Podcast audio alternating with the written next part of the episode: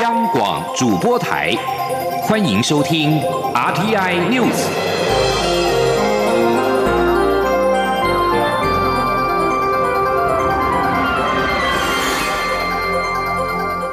听众朋友您好，欢迎收听这节央广主播台提供给您的 RT News，我是张顺祥。卫福部疾管署二十三号晚间公布国内武汉肺炎病例在台湾地理分布的情形。卫福部长陈时中今天受访时表示，资讯的公开应该是有助于防疫，如果没有帮助。反而会引起恐慌，就没有必要。他并且表示，未来每个县市都会慢慢的出现确诊病例，但重要的是避免崩掉，尤其是医疗体系。今天记者欧阳梦平的报道。机关署网站上可以查询各种传染病的统计资料，其中包括各县市分布。但是在武汉肺炎爆发后，曾一度关闭县市分布查询，直到二十三号晚间才重新开放。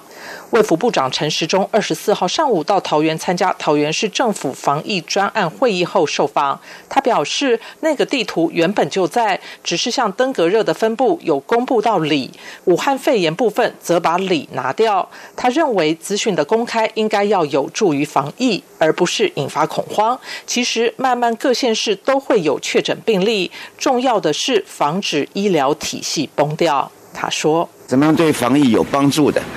好，而不是引发恐慌的，我们要来报道嘛。好，但是但是没有帮助的，反而引发恐慌，我觉得那是没有必要的。好啊，其实慢慢慢慢的哈，好每一个县市都会有了。好，这也不是一个你们只要看到国外这样的讯息，这样一个弱我们要避免那种崩掉。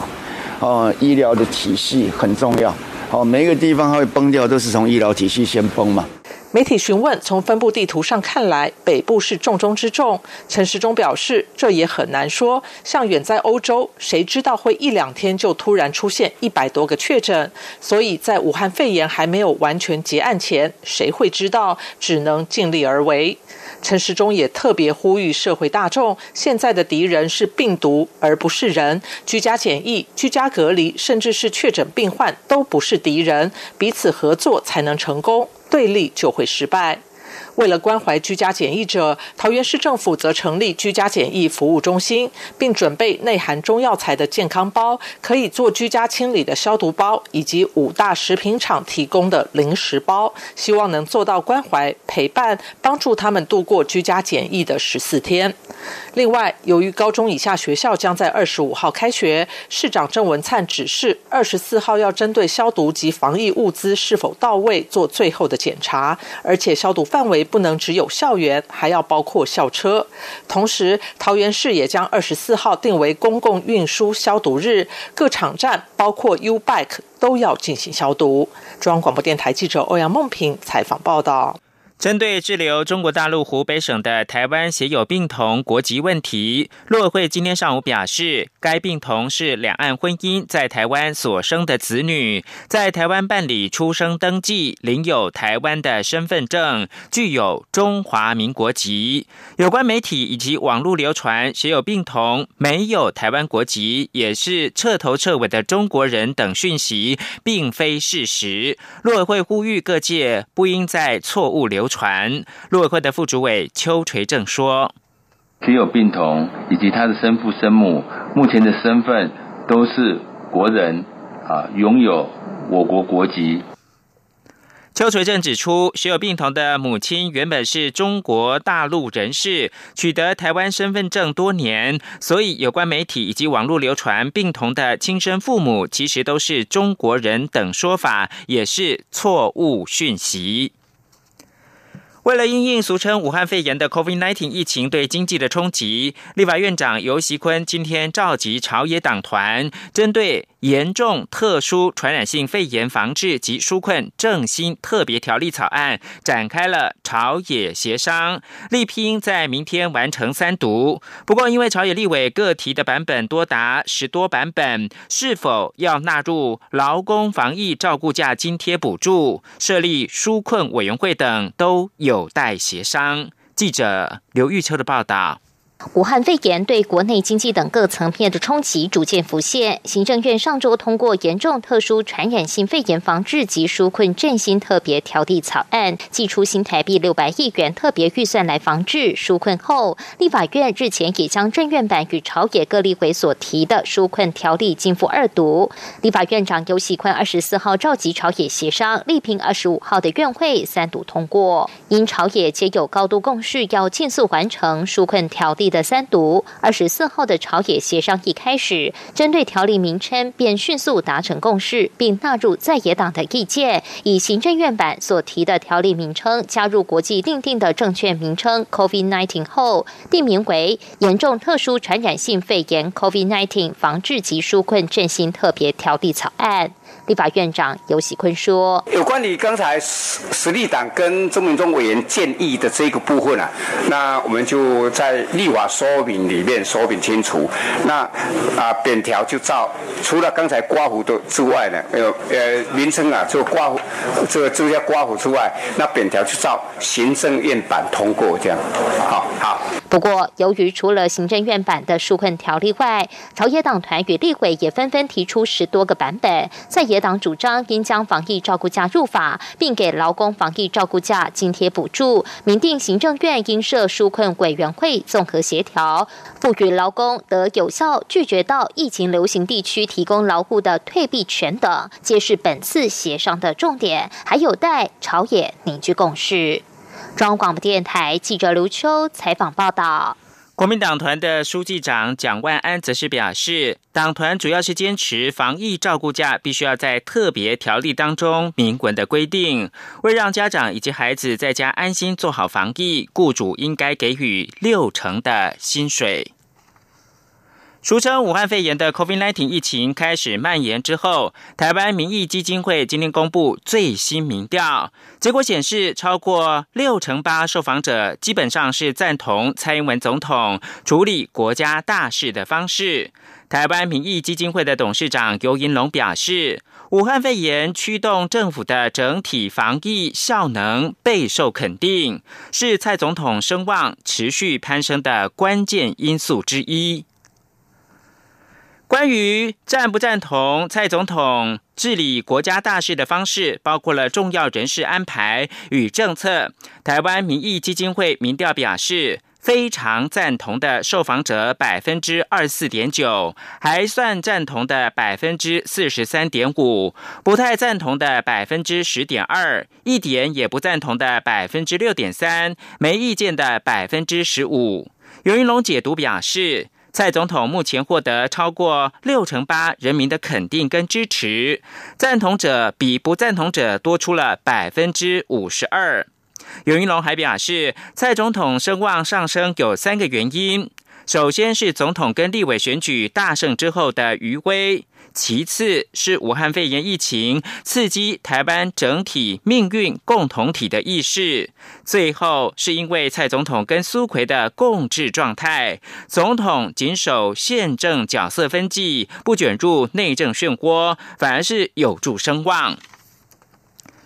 对于行政院长苏贞昌以及内阁的施政表现，民调显示近七成受访者基本上是满意苏内阁整体的表现，不满意大概一成九。尤云龙认为，这可能是民选总统以来内阁施政满意度最受肯定的时候。另外，九成四的受访者认为中央流行疫情指挥中心的表现及格，其中更有七成五受访者给予八十分以上。尤云龙分析，其整体平均分数八十四点一六，意味台湾社会普遍满意，并且高度肯定卫福部长陈时中与指挥中心的表现。这份民调还询问了防疫期间政府处理两岸的表现，结果有七成受访者基本满意，不满意的大概是一成八。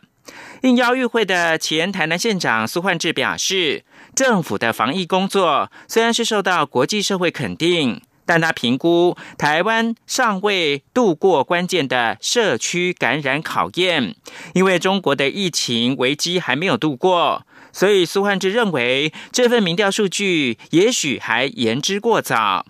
台湾关怀中国人权联盟理事长杨宪宏表示，疫情后续的中国经济发展问题将为台湾带来冲击，也是政府未来的最大挑战。台湾民意基金会表示，这次的民调委托山水民意研究公司进行访问，期间是二月十七到十八号，有效样本一千零七十九人，在百分之九十五的信心水准下，正负误差大概是百分之二点九八。持续关注的是武汉肺炎的疫情。伊朗境内的武汉肺炎疫情死亡数二十三号达到八人，这是中国以外国家的最高数据。邻国也就是伊拉克、土耳其、巴基斯坦纷纷的关闭接壤伊朗的边界，阿富汗也禁止两国之间的空中跟陆上的交通。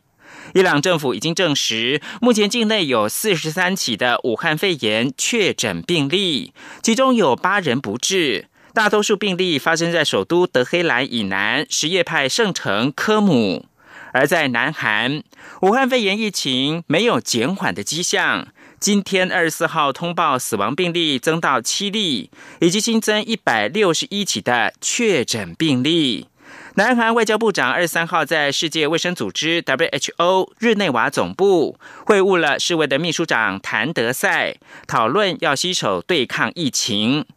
另外，在意大利，卫生官员二十三号表示，一名罹患癌症的年长女性因为感染武汉肺炎不治，成为境内第三起的死亡病例。同时，意大利全国的确诊病例数已经来到了一百五十二例。疫情影响，意大利足球甲级联赛二十三号有四场的赛事是延期的。异国政府继二十三号封锁十一个疫情爆发城镇之后，今天在周边的地区寄出了限娱令，暂停一切的文化、娱乐、宗教、体育活动。而米兰跟威尼斯等观光的重镇首当其冲。欧盟则是表示会密切的关注意大利的情势。武汉肺炎病例剧增，爱丁堡大学的施瑞德哈教授警告，在过去四十八小时，武汉肺炎的方向出现了重大转变。世卫组织跟其他会员国如今要思思考的是，从遏制变成是减缓，减少病毒持续传播的负面影响。而法国的专家冯达奈说，社区传播通道使得控制病毒更加困难，并预示着它它在中国以外呢被传开的风险。举例来说，黎巴嫩跟加拿大的案例看起来是源自伊朗，而在意大利，专家正为找不到患者跟感染者之间的明显关联而感到困惑。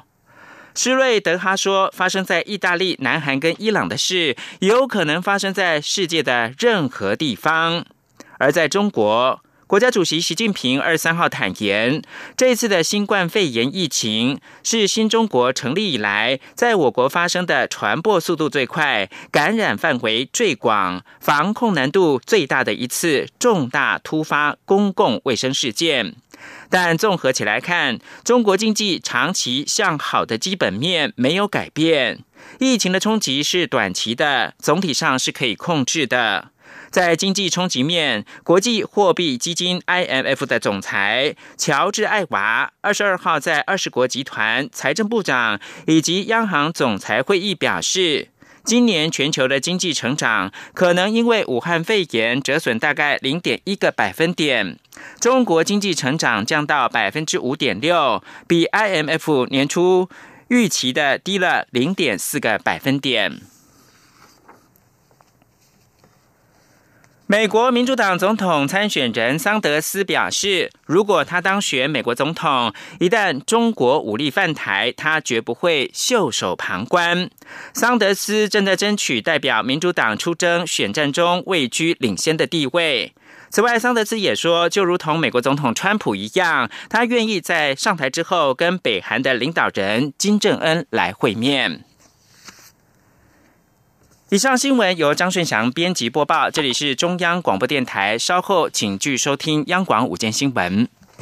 各位家长和小朋友，大家好，我是马街儿童医院儿童感染科主治医师黄聪明。孩子在上学期间的戴口罩原则，身体健康的人不需要随时随地戴着口罩，空气流通的开放空间不用戴口罩。但是有呼吸道症状、本身免疫力低的慢性疾病患者，那也要戴上口罩。如果孩子在学校有身体不舒服，请戴上口罩，戴到单独空间，直到家长接送离校为止。由政府请安心资讯由机关署提供。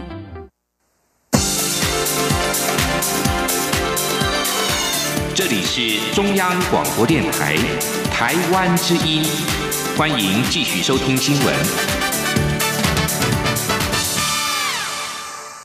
各位好，我是主播王玉伟，欢迎继续收听新闻。一百零九学年度大学学科能力测验成绩今天公布，数学科十五积分的人数再创新高，从去年的七千七百八十二人窜升到一万四千四百八十九人，占报考人数的百分之十一点二二，比率是其他科的二到三倍。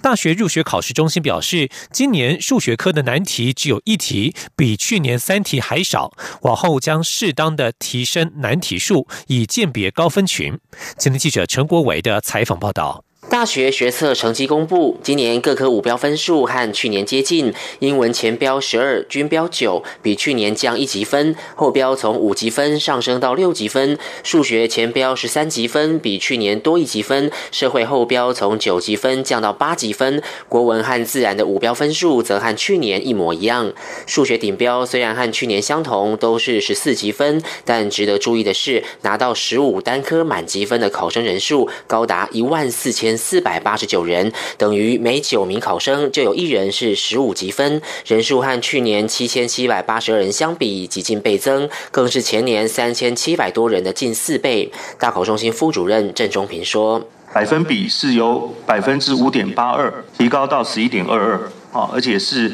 今年度其他科的大概是两倍到三倍。呃，最直接的原因应该是难题的部分就只有一个题目。”那我们难题是所谓的考生的答对率啊，是百分之二十九以下。那相较于去年，去年数学科的难题是有三题。大考中心主任张茂贵表示，虽然今年已经提醒数学科命题团队适时提升高分群考生的鉴别度，但以结果来看，未来还需加强查核数学科命题的鉴别度和稳定度。因应新的大学多元入学方案，学测从去年起从必考五科改为选考，各校系在大学甄选入学阶段最多只能采集考生四科成绩。大考中心指出，今年有六成三的考生仍选择五科全考，但和去年相比。已经下降超过七个百分点，有近三成五的考生选考四科，较去年提升近八个百分点，代表高中生已经逐渐适应选考模式。统计显示，今年国文作文没有人拿到二十五分满分，有五人得到二十三点五分最高；英文作文有十七人获得二十分满分，比去年少两人。数学科有五千七百四十六人，不仅是十五积分，而且是二十题全对，实际分数是一百分满分。学测成绩单将在二十五号寄发，考生如果对成绩有异议，可以在三月二号前申请复查。大学招联会表示，大学个人申请入学预计在三月二十三号、二十四号报名，三月三十一号公布第一阶段筛选结果，四月十五号到五月三号进行第二阶段甄试。但如果有校系受到武汉肺炎疫情影响，将在三月五号召开常委会讨论应变方式，确保学生权益。中央广播电台记者陈国伟。为台北采访报道。继续关注的是公共建设的议题。行政院日前通过修正国土计划法，引发争议。民众党立委蔡碧如今天表示，修法应该清楚定义何谓国家重大建设计划，而且他质疑不受五年通盘检讨之限制，就是要个案变更。对此，营建署副署长陈继明受访时表示，不受五年限制是为了弹性配合国家重大建设发展的需求，而且重大建设计划仍然必须依法审议。通过才能够执行。今天，央广记者刘品熙的采访报道。行政院会日前通过《国土计划法》部分条文修正草案，增订经行政院核定之国家重大建设计划，得适时检讨变更国土计划。修法引发争议。不止民间团体反弹，时代力量立委邱显志与民政党立委蔡碧如也都在脸书发文批评，认为此举违反当初订定国土计划法的初衷，破坏国土计划的安定性。蔡碧如二十四号上午接受广播节目专访时表示，立法院在二零一五年修正国土计划法，当时朝野的共识就是未来国土计划要通盘检讨，不准个案变更。他认为国家重大建设计划应该清楚定义，不是行政院说了算，而且不受五年通盘检讨一次的限制，实际上就是要个案变更。他说。我看到的是不受五年通盘检，我觉得你太不遵守你自己定定的法规了。五年的通盘检讨，其实全国的国土计划是十年要通盘检讨，那各县市是五年，那你都你你这样等于是破坏，你就是变成要个个案变更，就是那那行政院核定是国国家重大建设，啊，什么是国国家重大建设？好像是行政院说了算。对此，内政部营建署副署长陈继明受访时表示。修法后，如果要开发国家重大建设，并非直接变更国土计划，而是启动审查的程序，包括经过公开展览、公听会、各级国土计划审议会审议通过。如果有必要，也必须进行环境影响评估。他说。这类的国家重大建设啊，即使在我们配合做这样的一个修法之后，它后续呢不是直接就去把计划去做变更，而是呢让它启动一个程序啊，这个程序一样跟所有的一般的这个呃开发计划一样，它要经过它的计划的这个说明，然后经过审查，审查之后呢，如果符合国土计划的这样的一个内涵精神的时候呢，他会同意它。陈基明指出，现行法律规定，县市国土计划每五年要通盘检讨一次，但国家重大建设有时需要特别衡量，因此修法赋予弹性，不受五年限制。但是也为了避免所谓国家重大建设腐烂提出，会影响计划的稳定性，因此仅限于行政院所核定的重大建设。央广记者刘聘熙在台北的采访报道。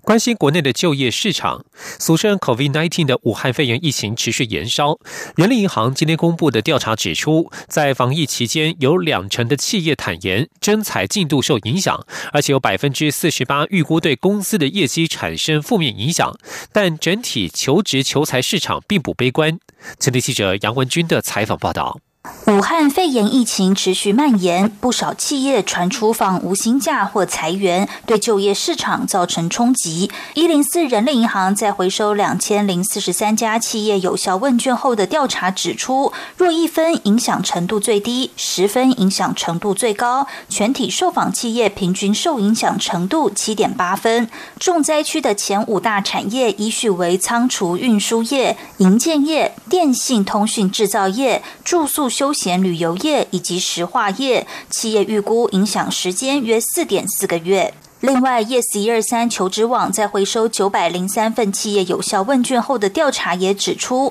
有高达百分之九十一点一的企业表示目前有征人计划，但比例是四年来的次低水准。在非主管职的薪资也有小幅下修，有两成的企业坦言征才进度受影响，更有百分之四十八预估对公司的业绩产生负面影响。不过，Yes 一二三求职网发言人杨宗斌分析，尽管不。不少企业都受到武汉肺炎疫情冲击，但评估有正面影响的也占百分之九点四。整体劳动市场仍处于事求人的状态。他说：“虽然短期景气因疫情而有下滑疑虑，鼠年经济成长率仍要力守二字头，依然看好劳动市场处于事求人状态。在企业方面，暂时持平看待全年市况。”招募动作才滚动式调整，不排除先放缓扩编脚步。甚至等到毕业季时再找新血加入。一零四人力银行总经理黄于纯分析，这次的调查可以观察到，多数企业仍正常招募，仅少部分企业转趋观望。年后转职人潮也陆续回笼，整体求职求财市场并不悲观。他建议企业若等到所有不确定因素消失才急着补人，抢财速度将落后一截。中央广播电台记者杨文君台北采访报道。而对于武汉肺炎疫情持续延烧，行政院版本的特别条例制定防疫隔离假，但不强制雇主给薪水。台北市产业总工会以及台北市立联合医院企业工会今天表示，配合国家防疫政策，失去人身自由，被隔离检疫却不给付薪水，反而被惩罚。他们要求纾困条例应该明定防疫隔离给公假，而且要付薪水。前天记者杨仁祥、王维婷的采访报道。立法院二十四号协商行政院和朝野各党团版本的武汉肺炎纾困特别条例，由于各版本对于受隔离检疫者是否给付薪水或工价的规定不一，台北市产业总工会和台北市联合医院企业工会共同发起联署，要求比照 SARS 的做法，劳工在隔离检疫期间应一律给予工价，雇主也要给付薪资。富邦人寿工会理事阙念祖表示，给付金额应该。要符合劳工原有的薪资待遇。哦，当然就是比照我们的薪资条例啊，不是说不是说你可能呃资方随随随便便可能给个什么呃几千块，可能不不符合比例的一个薪资，然后可能就可以去申请那个那个那个优惠的一个津贴，这样我觉得对员工是呃对劳工来讲的话是不合不合不不公平的啦。对。当然啦，我觉得应该就是要比较我刚前面的讲的，就是二零零三年的大的那个薪资的一个，我们自己的本身的薪资的待，劳工的薪资的待遇这样。武汉肺炎疫情延烧，第一线医护人员首当其冲。台北市立联合医院企业工会理事长郭桂莹表示，医护人员为了守护民众健康，如果不幸被感染，本来就应该给公假和薪水。他表示，给付金额应该高于传染病防治法的规定。其实这个传染病防治法里面有对，就是要看传染病防治法，但是希望高于传染病防治法。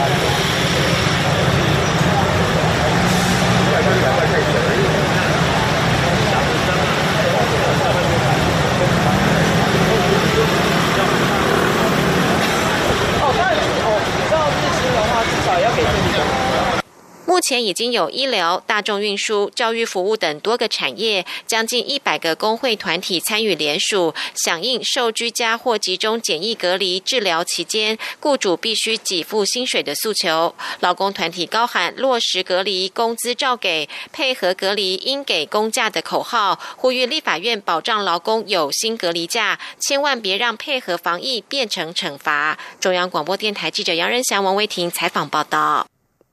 继续关注国际消息。德国汉堡邦的选民在二十三号赏给总理梅克尔所属的执政基督教民主联盟有史以来最大的挫败。选民不满梅克尔政府漠视这个东部邦极右派崛起的问题，而且整个党陷入了领导权的斗争。根据初步开票结果显示，极右派政党德国另类选择党首次晋升汉堡议会，代表该党已经在德国全国十六个邦的议会都有席次。强烈反对梅克尔移民政策的德国另类选择党得票率百分之五点三，刚好取得超过席次门槛的百分之五。梅克尔所领导的保守派基督教民主党遭遇挫败，得票率只有百分之十一点二，落居第三位。在汉堡选举前不久，梅克尔的接班人基民党党魁兼国防部长的克朗普·凯伦鲍尔抛出震撼弹，表示将不会出马角逐明年的总理大位，使得基民党陷入了领导权的风暴。分析指出，汉堡的选举结果是选民在惩罚基民党地方党部在五号中部图林根邦邦长选举当中，竟然打破了不能跟极端政党合作的惯例，与另类选择党合作，导致中间派人士自由民主党的凯莫里希当上了邦总理。此事引起了极大争议。马来西亚首相马哈蒂在二十三号传出将切割人民公正党实权领袖安华，与部分执政党和在野党成员另外组成执政联盟，使得执政不到两年的希望联盟政权摇摇欲坠。马来西亚媒体二十三号报道，土著团结党名誉主席马哈蒂将连同五个党派筹组新的政府。而另外一方面，安华二十三号晚间在住家向支持者发表简单的演说，他证实有人试图背叛希望联盟政府，但他还没有掌握相关资料。而讽刺的是，马哈蒂在二十一号才宣布，希望联盟主席理事会一致同意，让他在今年十一月马来西亚举办亚太经合会峰会结束之后，再谈论首相职位交棒给安华一事。没有想到，短短两天，执政权力斗争就曝光。马哈蒂在二零一八年接任首相时，曾经表示只会在位两年，之后会将位子交棒给安华。不过去年底，马哈蒂不断对媒体放话，为了推行更多计划，自己可能不会在今年五月交棒。以上新闻由王玉伟编辑播报。相关新闻内容，欢迎上央广网站点选收听。我们的网址是 triple w 到 r t i 打 o r g 打 t w。这里是中央广播电台台湾之音。